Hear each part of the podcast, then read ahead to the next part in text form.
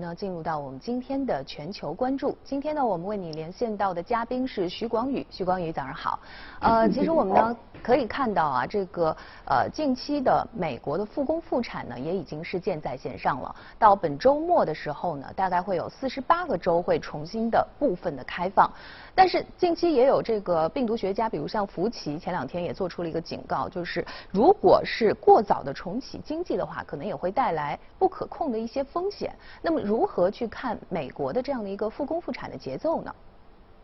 啊，从美国复工复产的情况来说的话，我们对比中国的一个情况，美国复工复产的目前的所在的一个状态的话。啊，整个病毒的疫情的一个情况的话，会比中国复工复产时要严重的多。所以说啊，美国复工复产一定是一个缓慢的，并且啊。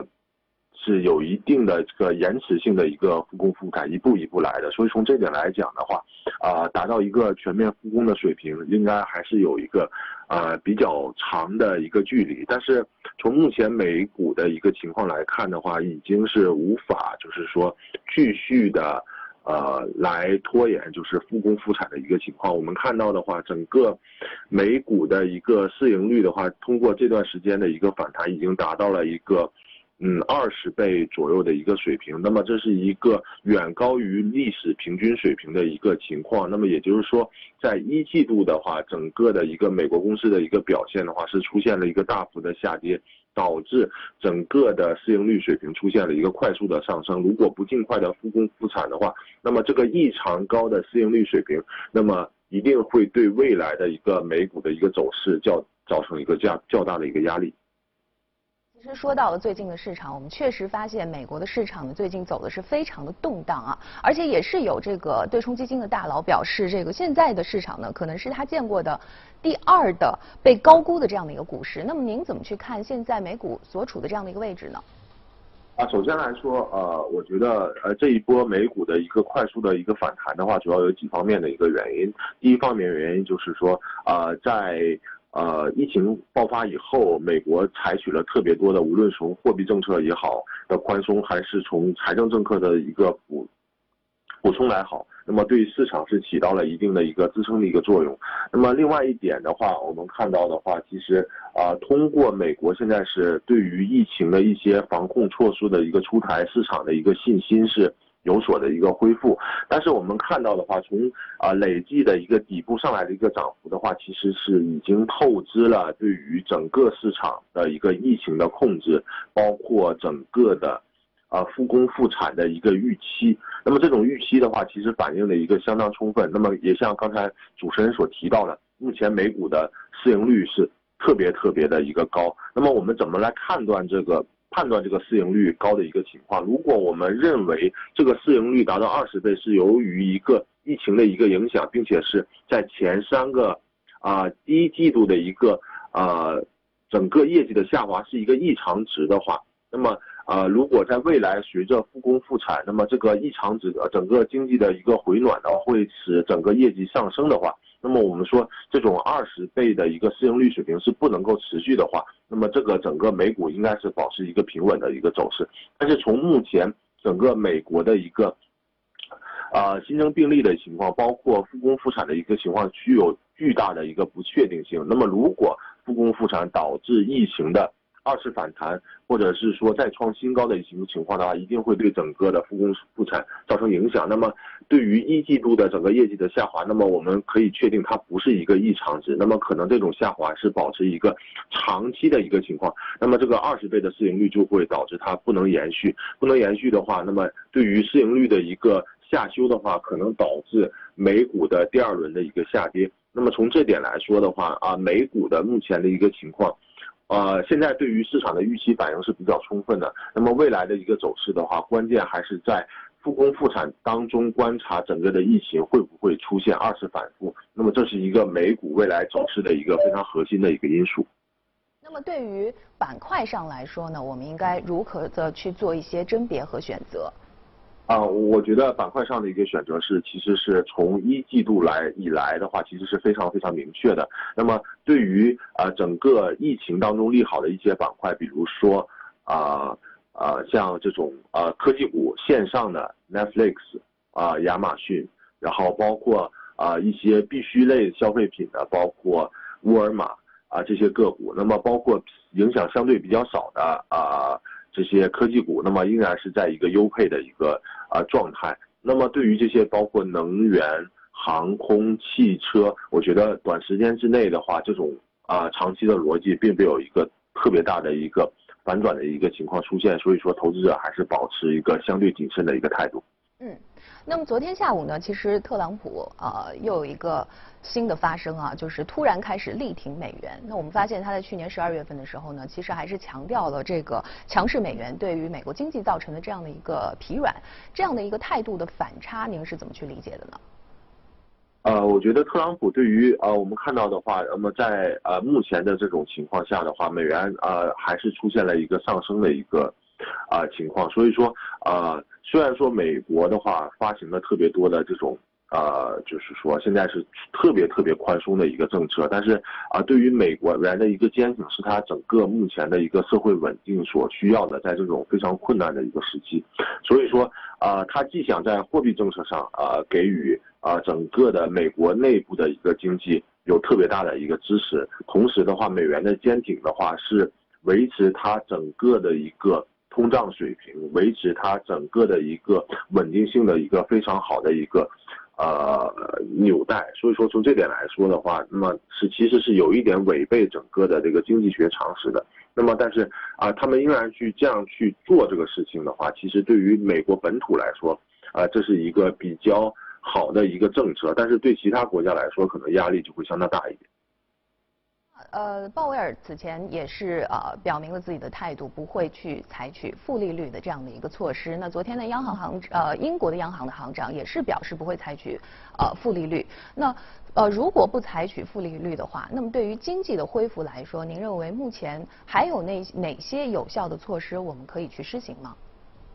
啊，我觉得啊目前来讲的话，呃美国的话在。呃，抗击疫情的，我们看美股的一个走势，就觉得啊，它在无论是财政方面还是在货币政策方面，其实做的是相当的一个充分了。那么我们说之前的话，美股的一个连续的一个下跌，一个是突发因素，另外一个就是说整个流动性的一个危机。那么啊，这后续的话，那么美国政府主要把钱投在了这些中小企业上，包括啊维持啊整个失业人群的一个最低的一个生活保障方面，能把钱直接投入到最需要的地方。那么看到。美股就出现了，呃，比较明显的一个反弹。那么从目前的呃情况来看的话，欧洲的新增病例是出现了一个数量级上的一个减少。所以从这点来看的话，欧欧洲基本上趋于稳定。但是虽然说美国的一个目前的一个级别啊非常高。那么，但是整个民众的一个恐慌情绪，包括啊整个政府的态度的话，都是有所好转的。所以说，目前的一个节点上，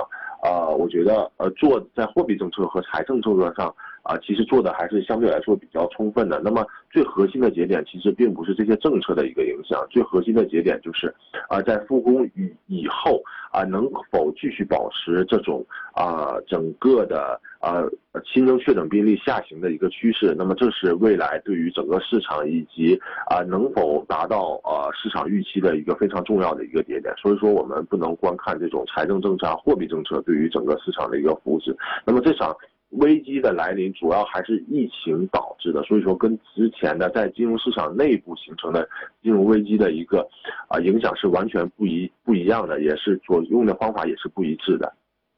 疫情的这个走势，复工复产的节奏才是最最重要的一个因素啊！呃，刚才提到了欧洲，那其实今天早上最新的消息呢，这个欧盟委员会也是表态，可能会建议重启这个欧盟国家之间的这个边境的流通。那其实说明，呃，欧洲的国家呢，目前的这样的疫情呢也是有所缓解，但是它其实是对于欧洲国家各个国家之间的这个一季度的经济的影响也是呃各有不同。比如说呢，法国呢，其实一季度的经济大概是萎缩了百分之二十一。西班牙是萎缩了百分之十九，意大利是萎缩了百分之十七。怎么去看这个欧洲各国的这样的一个复工复产的节奏？啊，我觉得欧洲复产的节奏的话，啊，首先来说，疫情对于欧洲的影响其实是呃非常呃巨大的，因为我们知道，呃，之前的意大利的话是第一个采取这个封锁措施，然后随着疫情的死亡率特别的高，随着疫情的发展，整个的一个欧洲的一个封锁也是就是呈现出区域性的大面积的一个封锁情况。那么目前来看的话，经过呃一段时间的封锁以后，整个疫情的话已经回落到一个。啊，照比之前的话是一个非常稳定的一个节奏，所以说复工复产的话，对于欧洲来说，呃是非常重要的。那么目前的话，整个这个天气情况啊，包括对于这种呼吸道传染病的一个季节的话，其实是在在渐渐的一个离去。所以说目前这个节点，欧洲进行复工复产，那么对于经济，如果对于人们的这种焦虑情绪的一个缓和，其实都是一个相对来说，呃，我个人觉得是一个比较好的一个时间点。所以说目前来看的话。啊，还没有看到一个特别大的一个风险存在，但是的话，就是说，在整个经济恢复呃正常以后，啊，如果再一次在没有疫苗的情况下，再次到达这种，啊呃传染病高发的一个季节，比如说进入的今年的十月、十一月份以后，啊，那么这种。会不会二次爆发？其实对于这种呃，包括欧洲，对于美国，那么复产以后的一个影响，其实是非常非常大的。所以说，呃，目前来看，就是说还是一个比较好的一个复工复产的一个节奏。那么其实风险的话，在于今年年底的这一段时间，那么疫情能不是否会根据季节的一个因素出现反弹？那么这是一个影响未来的一个非常重要的一个节点。好那么宏观方面的消息呢，我们就先聊到这里。接下来进入到我们今天的美股放大镜。今天呢，我们要聊到的这只个股是动视暴雪，是一家游戏公司啊。呃，其实刚才广宇也提到了，这也是呃疫情当中表现呃较好的这样的一个行业之一。那么动视暴雪呢，近期也是发布了二零二零年的 Q 一的财报。那么财报当中有哪些亮点值得我们关注呢？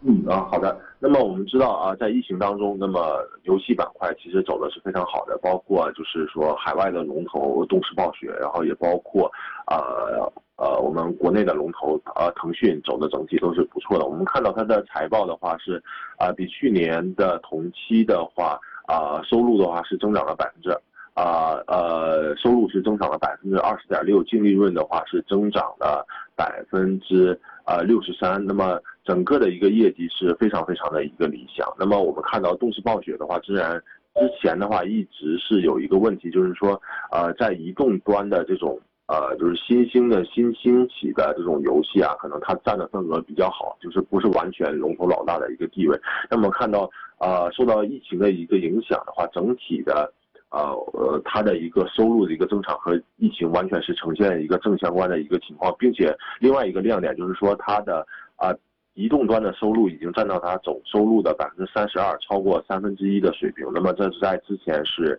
没有过的，所以说这一点的话是呃动视暴雪能够就是说在之前增长以后又下跌，那么这一段时间又基本上要创出新高的一个水平，所以这点来说的话是非常理想的。另外一点的话啊，从整个游戏的一个板块来讲的话，我觉得个人觉得这种疫情的一个对于整个的一个。啊，尤其在海外市场，动视暴雪的主要市场是在海外。对于海外市场的这种人的这种啊正常的生活起居的影响的话，依然会存在很长的一段时间。所以，对于整个消费习惯和习惯的影响，那么对于游戏板块，依然是一个力推的一个板块。那么今年的话，在疫情以后的话，就是出现了，就是说海外的这些啊主机啊，然后也包括这种就是 PS。啊，这种 Xbox 啊，这种脱销的一个情况都是存在的，所以说从这点来讲啊，对于今年整个全年对于游戏板块仍然是一个利好的一个状态。